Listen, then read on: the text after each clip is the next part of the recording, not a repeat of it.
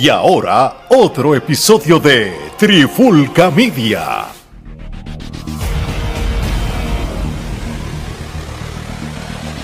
Oye, oye, oye, Alex Torre, Omar Geraldo y Robbie Joe. Bienvenido a un nuevo episodio de En la Clara con la Trifulca. Este, Robbie. El regreso de Robbie Joe. El, regreso de Robbie Joe a la Trifulca. El regreso triunfal. Oye, eh, me tienen abandonado, ¿qué pasa? Yo diciendo, mira, no me quieren, no me quieren. Estás ocupado, uno te, uno te llama y No, no, lo que pasa, Robbie, vamos a ser honestos. Nosotros jodidos trabajando y tú, ah, estoy de vacaciones en una posita tomándome fotos con mi esposa y nosotros aquí jodidos. eso fue un weekend, eso fue un weekend que me escapé después de eh, después de haber trabajado tan fuerte para aniversario, mano, un break, un break. Que by the way, el aniversario POW fue mil veces que el aniversario 50, mano. Qué, cosa obligado, fue, Fue la mejor cartelera de lucha libre independiente de todas esas mierdas de empresas que hay por ahí. Sí, no, no. Si tú quieres, eh, si tú quieres un molde de lucha libre independiente, coge POW y úsalo de referencia, de verdad. Aprendan. Es que no pueden porque se les rompen las neuronas. No, no, es que no ambiente tóxico. Aprendan de cómo hacer buena lucha libre sin necesidad de estarse ruchándole el palo, el palo no, pero es que la diferencia, la diferencia es que yo no me buqueo para ser luchador ni me buqueo para ser campeón. Esa es la, la única diferencia. que yo, yo no soy glorioso, que yo no soy, yo sé que yo no soy luchador. Yo sé que yo simplemente soy un pobre diablo que me siento detrás de la computadora a poner la musiquita para que los luchadores salgan. Era, Eso es lo preguntando por mensaje que, que si en POW se acepta el diezmo. Ah, eh, vamos a la próxima pregunta. Qué clase. No vacile, no vacile. Ah. Ale, ¿cuál es el tema? Porque si no nos vamos, nos vamos a quedar aquí. ya, ya, ni me acuerdo. ¿Sabes qué? Di, el tema tú porque a mí se me olvidó. Pues, eh, esto, esto va a ser un tema que va a herir sensibilidades. Es un tema que es directo para los lactadores y los arrodillados. Hoy vamos a hablar las cosas que no se atreven a decir los demás, que nosotros nos vamos a atrever a decirlo aquí. Y a la misma vez vamos a darle un consejo a la gente que anda por ahí con mucho embuste. Gerardo, ¿qué es lo que eh, hay que decirle suave a los embustes ya? Suave con los embustes, hay demasiado. Suave con los embustes, gente. Mire, este, no estamos viviendo en los 70 y en los 80, que la gente, ni siquiera ni en los 90, que la gente no tenía acceso a la información. ¿sabe? Sea más cuidadoso con, con las historias que dice, porque ¿sabe? Usted, se, usted se pone a hacer ese tipo de historias, estar vendiendo humo y lo que hace es el ridículo. De usted no engaña a nadie, solo a, su legado. Es, lo que engaña a su usted legado. No, usted no engaña a nadie, ni siquiera se engaña a sí mismo, porque ¿sabe? Eh, mira, mira si el embuste es tan grande que ni ellos eh, se ven convincentes cuando, cuando lo dicen, ¿sabes? Porque mi mamá siempre decía que en paz descanse, para tú ser embustero tienes que tener buena memoria. Y ese es el problema, que muchos de ellos te dicen algo en un programa y después van al otro y te cuentan el embuste y lo cuentan diferente. Entonces, ¿cuál es cuál? cuando tú dices la verdad, nunca te tienes que preocupar eh, por este recordar, porque si, lo, si estás diciendo la verdad, siempre va a dar la misma versión. Gerardo que eso es, estás hablando de la naturaleza de la lucha libre, o sea, la lucha libre se vive del embuste. O sea, dentro, tanto dentro como fuera de, la industria, o sea. Lo que pasa es que el de afuera no son los 80 que tú proteges el keife y esto. Por ejemplo, eh, esa... Remisterio, Remisterio y Pierrot cuando perdió la careta en México, que la perdió con la parca, y en Puerto Rico nadie sabía.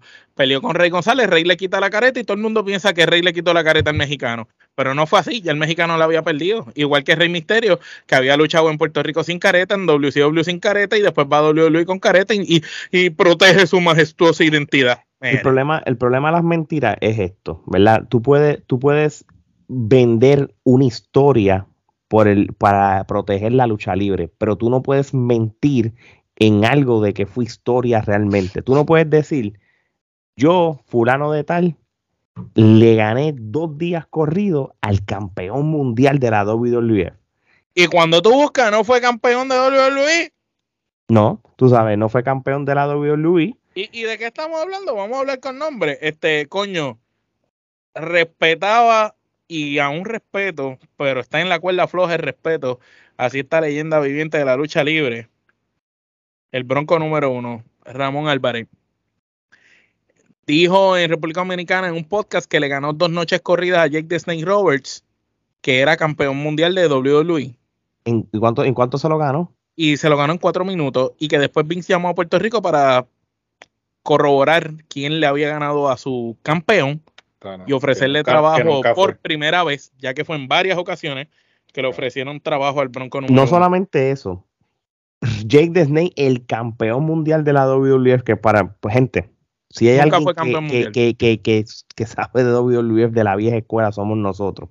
Jake the Snake nunca tuvo un cinturón de WWF en su carrera, ni el Intercontinental, ni el Mundial, ni en pareja. en pareja Nunca. Entonces, el Bronco dijo que él le ganó al campeón mundial de la WWF llamado Jake the Snake, no un día, sino dos días corridos, y que Vince McMahon, cuando se enteró que Bronco le ganó al campeón mundial de la WWF, Jake the Snake Robert, y que lo votó de la WWF.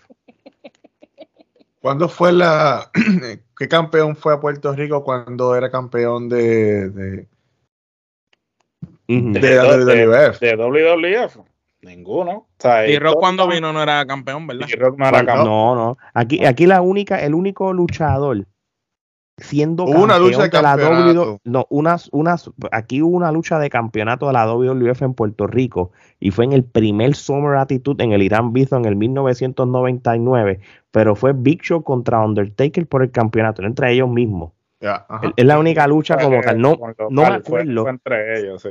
Eso entre ellos, pero de que un campeón mundial de la WWE con el campeonato de la WWE, sea quien sea, ha ido a Puerto Rico a defender el título contra un puertorriqueño en una empresa que no es WWF, no. Porque si hay algo que Vince McMahon no va a hacer, esto no es revisar, Hay, hay que revisar unos datos y para los que escuchen este podcast, que nos puedan instruir ahí, quizás Caveman de Wrestling Dome o el del Museo de Lucha Libre, que son bien conocedores de la lucha libre de Puerto Rico, verifiquen a ver si en sus catálogos y en sus archivos de casualidad tienen pietaje de algún campeón de WWF que haya venido a la extinta AWA o a WF, porque yo sé que esas empresas trajeron a British Bulldog, a Papachango y varias personas, y, y yo no tengo recuerdo si en esos momentos alguno de ellos era campeón. Pero mira, yo, ellos, ellos van a hacer la asignación, pero desde ahora yo te voy a dar la respuesta.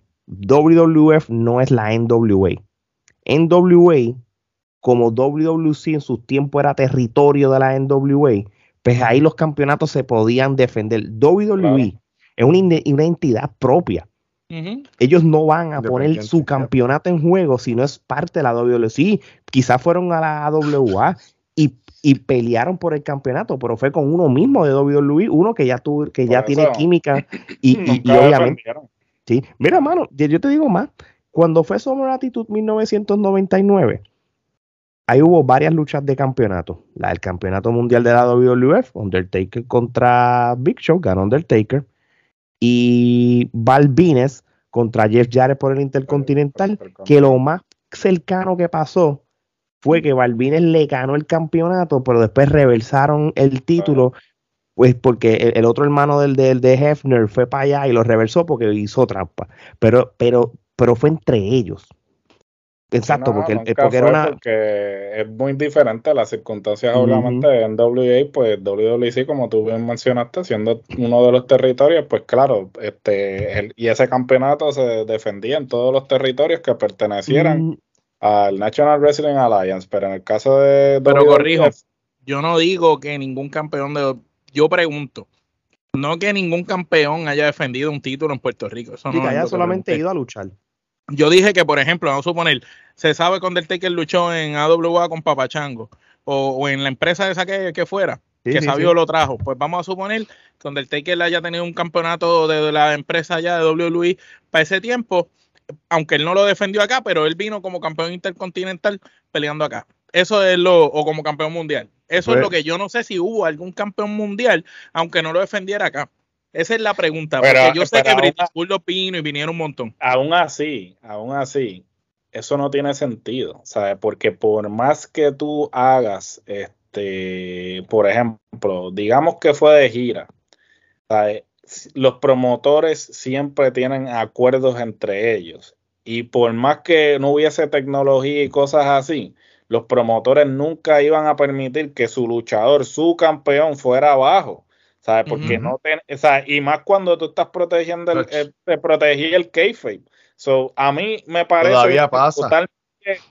y todavía pasa. a mí me pasó, a mí me pasó. Todavía, sí, y todavía la y todavía la gente no quiere este básicamente que sus campeones vayan abajo. Y, ya todo el mundo sabe que, obviamente esto es este scripted, ¿sabes? el libreto, y aún así nadie quiere que tu campeón pierda con el otro. y, menos, y menos, y ser luchador que sea, él no va a ir a la WWE o una empresa dominicana como campeón a perder. Tú, la cara de WWE no va a ir a cualquier empresa a perder. ¿Entiendes? Aquí hay dos embustes lo que te estoy diciendo y que Jake Snake fue campeón y que Vince llamó a darle trabajo así porque sí. Eso como que... No, y, no fue la primera vez. Después llamó otra vez, en el mismo video sale, cuando peleó Triple H con Big Papón. Ahí ofrece. Yo quisiera saber qué, el Bronco que iba a hacer, si iba a ayudar a Big Papón en, en el storyline allá. lo más que yo puedo imaginar lo más que yo puedo imaginar de Bronco es haciendo pareja con Castillo cuando Castillo era el meringuero. Es lo más que yo puedo imaginar. No, pero es que no es esa época. Ya, el brinco.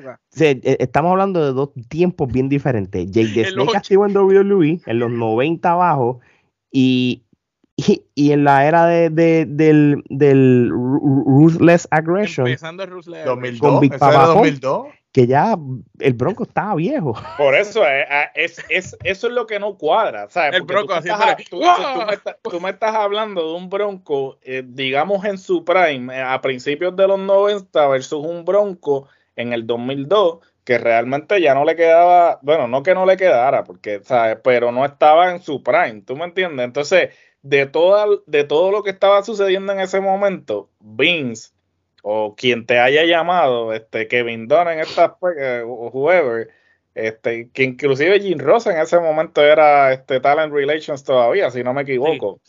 So, Jim Ross te iba a llamar a ti, o sea, de todos los luchadores. No, supuestamente llamó a Hugo para que Hugo llamara al Bronco. Ah, vete No, eso fue lo que dijeron, eso fue lo que dijeron. So, de embustero a embustero. Sí, Y hablando de embusteros, imagínate. Clase humo. Papi, papi ese, ese, tira más humo que, que, los, que, que, los que, está, que el camión de fumigación. Ese, papi. Ese es nivel ninja con esas bolitas de humo. Ni el, camión, ni el camión de, fumi, de fumigación para mosquitos. Papi, eh, hasta, mira, papi, hasta el, era parte del grupo selecto de escritores de WWE que tomaba decisión en el booking. Claro. Con Jim Ross con, con este, con Bruce Pritchard. Y mi prima es Jennifer López. Eh, pero, lo, pero tú sabes una cosa, Bruce Pritchard desmintió lo de Hugo. porque se lo preguntaron. Claro, si acá rato lo desmienten, todo el mundo, esa pregunta se la han hecho a medio mundo, le han dicho a Hugo, o sea, si Bruce Pritchard en el podcast de él siempre hace salvedad de, por ejemplo, si te habla de Unforgiven 2000, pap, él te dice, ah, estas fueron las personas que estuvieron envueltas en el build-up. Pam, cuando te habla de un luchador en específico, te dice, mira, yo me iba con Vince a tan, tan, tan. Hubo un momento en que era Pritchard, eh, Patterson y él. Y a, veces, y a, veces, JR. Y a, veces, JR, Pero el núcleo como tal del Creative en un momento dado, por mucho tiempo, antes de que obviamente WWE se expandiera. De que llegara Michael Hicks eran ellos, e, ellos tres, ah, y Michael Hayes cuando pasó a hacer booking, porque Michael Hayes era un empleado más que era... Hasta que pasó a hacer booking, sí. hasta que pasó al booking, so, ese cuento, ese cuento que te vende un Hugo, de que él fue parte de, eso es mentira, eso es mentira, y el problema es que él te lo dice con esta convicción. Para ese tiempo Hugo lo que pudo haber sido parte de las líneas de perico que se metían entre todos ellos. La estupidez más grande, meterme en el mundo de la droga y con amistades que, que no debí, porque yo le cuento a la gente que cuando tenía esa fama, estaba en un hotel grande aquí de Puerto Rico, y estaba con Jake the Snake Roberts y los dos compartíamos habitación y estuvimos cuatro días metiéndonos crack, cocaína, cuatro días metiéndonos crack, cocaína. Y estuvimos cuatro días metiéndonos crack, cocaína. Y estuvimos cuatro días metiéndonos crack, cocaína y estuvimos cuatro días metiéndonos crack, cocaína y estuvimos cuatro días metiéndonos crack, cocaína y estuvimos cuatro días metiéndonos crack, cocaína sin salir tirando sangre por la nariz y por la garganta. Bueno, él mismo lo ha dicho. él mismo lo ha dicho que para ese tiempo él estaba en el vicio. Y eso que estamos empezando la semana, ¿no? Pero no estamos, pero es que no estamos diciendo nada que él haya dicho. Él, él mismo lo ha dicho en varios testimonios que él tenía un vicio de cocaína terrible. No estamos diciendo nada que es embuste si tú escribes en Google. Él era el que llevaba el booking, a, él llevaba el perico. entonces, al lo más seguro, a lo mejor él en su viaje pensaba que él era parte de la mesa eh, creativa eh, porque llevaba el perico y, y todo el mundo eh, se metía y él se quedaba ahí. Él se sentía parte, por él hacer el delivery, él era parte del proceso creativo. a lo mejor él llegaba y él decía: Tengo una frase para Razor Ramón que diga chico. Ah, mira, eso está bueno, chico, para Razor Ramón. proceso creativo. Y escojo, que, era una aspiradora ambulante. ¡Hey yo, chicos! Pero mira, para darle grito, crea los mamitos.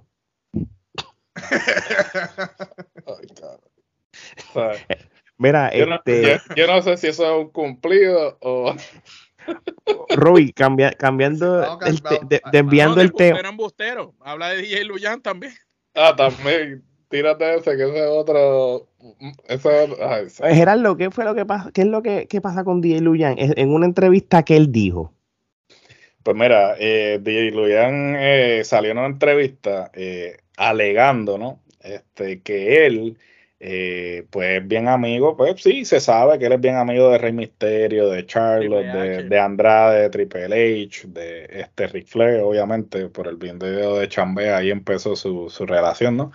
Este, y entonces, él procede a decir en esta entrevista que él eh, a veces se le ocurren ideas así, está en la casa y se le ocurre una idea y que él llama eh, eh, a Vince o, a, otras personas que están envueltas, bueno, mentira, mm. eh, no me, bueno, bueno, los que están envueltos en el proceso creativo y que él, él, él, hace el acercamiento, ah, mira, deben hacer esto así y que inclusive mm. llega al punto de filmar escenas y enviar las escenas ya montadas para este, sugerir cosas que pueden hacer. Exacto. Mira, este, y Omar me puede aquí aclarar, porque Omar sí está más empapado con DJ Luyan ah, como tal en cuestión de carrera y eso. ¿Qué se le puede quizás atribuir a Luyan en este caso con WWE? No sea directamente, aunque sea indirectamente en cuestión de relaciones. No, no... Lo, primero que se le puede atribuir a DJ Luyan es el hecho de que haya quizás tratado de hacer eh, como popular la lucha libre en Puerto Rico, gente que no seguía la lucha libre, pero sí sigue el género urbano, pues empezó cuando empezó a ver a DJ Luyan y a Bad Bunny vestidos con las camisas de Stone Cold, yendo a los Raw, tomándose fotos backstage con Brock Lesnar, con Vince, con todos ellos, con Charlotte, cuando sale Rifle en el video, los demás luchadores. De cierta manera, DJ Luyan eh, ha sido un puente para todo este tipo de relaciones que se hicieron entre diferentes luchadores con, con Bad Bunny y, y con, con, otros colegas del género que han hecho canciones este, con títulos de lucha libre, este, como hay uno, Marconi Impara, que hizo una canción que se llama Triple H, por ejemplo, y esa canción jamás hubiera llegado a llamarse Triple H si no supieran que esa gente de vez en cuando mira para el género urbano. Y la única razón por la que miran para el género urbano es porque en algún momento hubo un Luyan, hubo un Bad Bunny, pero quien lleva a Bad Bunny fue Luyan, que era el que tenía ya las conexiones con esta gente, a conocer a, los maracachimba de la lucha libre. Y quizás el que Bad Bunny se volviera después pana de toda esa gente y tuviera su propia relación con ellos, se lo debemos en un inicio a Luyan, que fue el primero que lo llevó. Exacto. Pero de eso a de que haya sido parte de los storylines y esas cosas, yo creo que ya eso se separa bien brutal. yo te lo puedo poner así. No es lo mismo que Robbie que está aquí, que es dueño de una empresa, y Booker también, no es lo mismo que nosotros le demos una idea de un comentario que digamos y Robbie lo aplique y lo utilice eso no quiere decir que nosotros somos parte del, del, grupo creativo de POW y que corremos el booking con Robbie. A lo mejor nosotros le dimos una idea que le pareció buena y la utilizó. Yo no dudo que a lo mejor Luyan, porque es un tipo muy inteligente y creativo, en alguna conversación con Triple H, un ejemplo, no le haya dicho, oye, que tú crecías Damien Priest, tú no haces una historia con él con Bad Bunny, como que los dos son de Puerto Rico. Yo no dudo eso, porque antes de que Bad Bunny llegara al panorama, de Damien Priest no se hablaba en WWE que él era puertorriqueño, aunque nosotros sabíamos como Punisher Martínez cuando venía a las indies, pero nadie decía el puertorriqueño Damien Priest, no, nadie sabía quién, de dónde puñeta era. aún así, ¿sabes? es lo que tú dices, ¿sabes? por ejemplo, eh, vamos a poner que el ejemplo de la música, estamos en un estudio de grabación y este que si te, voy a dar por las nolas y, tú dices ah te voy a dar y ya por las y yo te digo ah por las nolas ah ya yo soy compositor porque tú tú, tú simplemente tenías te voy a dar y yo te dije por las nolas y ya eso no ¿sabes? Porque un proceso creativo involucra mucho más que simplemente tú decir una frase o dar una idea. Una idea acá o algo, ¿no? O sea, cuando tú estás envuelto en el proceso creativo, eso implica que tú fuiste parte fundamental en la creación de esa historia. de lo que, en una mesa sentado con Triple H, con Bruce con toda esta gente. tú tienes que, ah, y volvemos a lo mismo, ¿sabes? Suave con los embustes, ¿sabes? Tú no puedes atribuirte unas cosas que no te corresponden, ¿sabes? Tienes que hablar claro, ¿sabes? Si tú me dices a mí, mira, a veces yo estoy comiendo con fulanito y le dije algo y salió, que probablemente lo utilizaron, perfecto, pero tú tampoco puedes venir a decir que, ah, no, yo soy parte del proceso creativo, que esto, que en el caso de Luyan, él no dijo que fuera parte, esto estamos hablando de, los otros. Él dijo que a veces escribía historias para Luis. So, ah, pues o sea, él dijo que, que, escribía las historias. Que a veces escribía historias que se utilizaban en la lucha Pero era que era en WWE 2K. Sí, aparentemente sí, ¿no? Sí, él, él, creía wrestler. Pero una persona como Molusco que se lo dice. Y le digo, tú estabas escribiendo para Dorio Luis. yo, yo, llevo haciendo, yo llevo haciendo historias desde No Mercy en 64, no jodas. Mismo Yo tengo una fábrica de creado, yo, yo creé 400 luchadores. Si es por eso, papi, sacamos el arsenal que creó Omar ahí y tenemos una empresa, no jodas. Chacho, bien brutal. Bueno, no, te, no te vayas lejos. Antes de que el luchador esté con la bandera de, de allá de, de Británica. Nosotros teníamos, ya yo había creado ese luchador 20 años antes que fuera famoso. Papá, en el PlayStation 2, Robert vs. McDonald, por vivir Oye, Robbie, ahora desde el punto de vista, tú como dueño, promotor y presidente de una empresa de lucha libre, aquí en la Florida, esto de los embustes y eso, ¿cómo, cómo, cómo tú lo has manejado y, y, qué experiencia tú has tenido? No, tienes que mencionar nombres.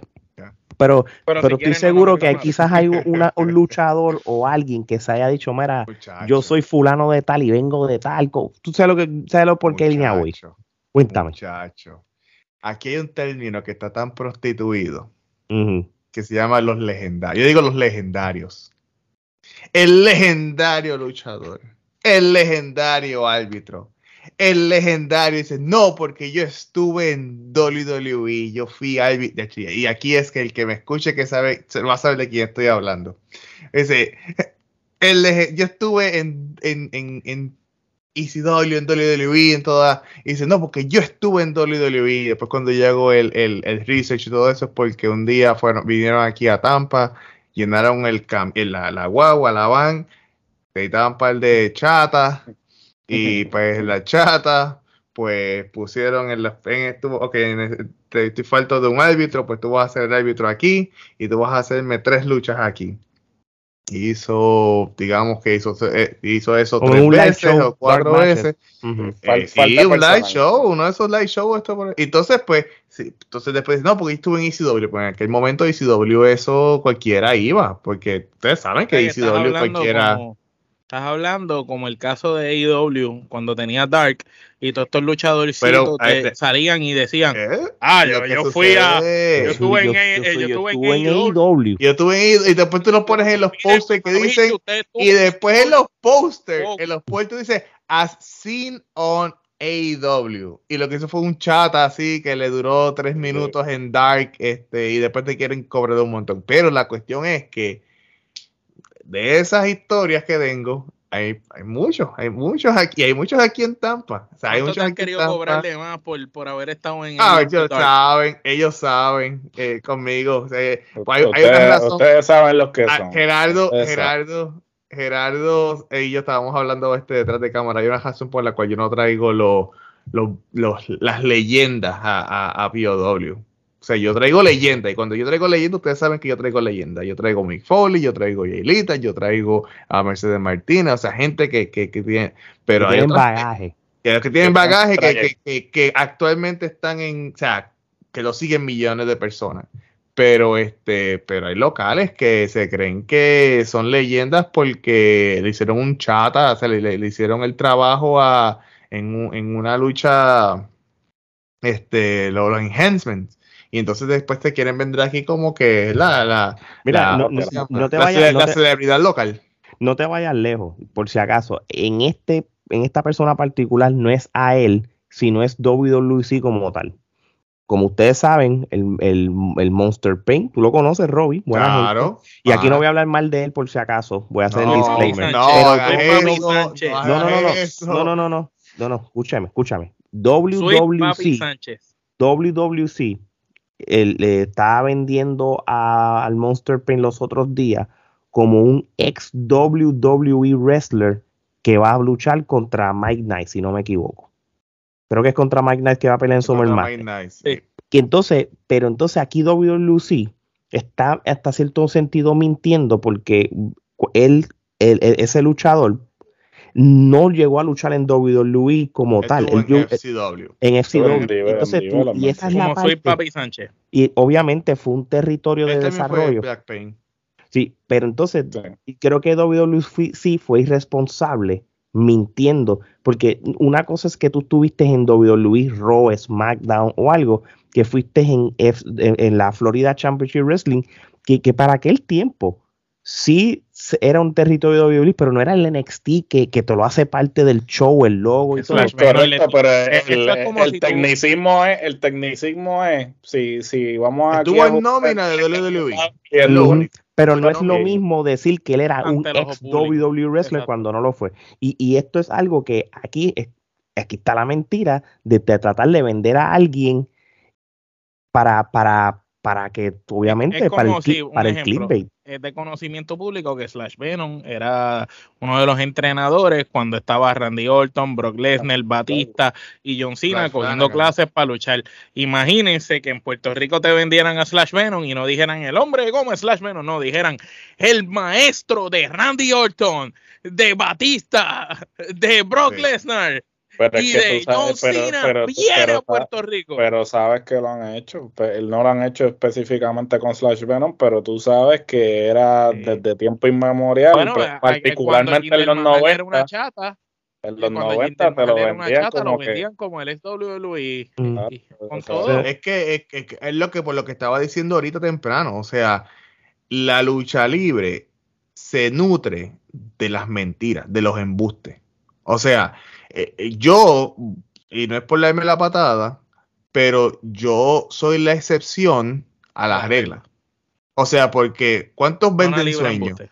¿Cuántos venden sueños? ¿Cuántos ustedes conocen? Me llamo acuerdo, yo en Puerto Rico, un- una vez cuando yo luchaba, que yo era un flaco de 150 libras, que, y este tipo, estoy luchando para la PG, para, para, para Metal, y este, este tipo muerto bojacho, amigo de Metal, me dice, ah, tú tienes futuro, eh, y mira quién yo te, yo te puedo conseguir los contratos, y empieza a buscar mi número de teléfono empieza que si, que si Abdullah de Butcher, que si eh, los números de, de Capitol, o sea, de, los que luchaban aquel tiempo de Capitol, y, pero muerto borracho, y yo me acuerdo que yo, uno de los, de los, de los luchadores, digo, mira, este me está, dice, él sabe, pero, o sea, él, él, él, él está conectado, pero de ahí a que pueda hacer mucho más de eso, no, no creo, o sea, y, pero es que es de eso, es que se vive, de, de eso es que se vive en la lucha libre, o sea, O es... sea, o sea es que, Roby, tú nos acabas de confesar aquí en, en la clara con la trifulca, en Trifulca Media, que tú no estuviste en Capitol en sus momentos de gloria,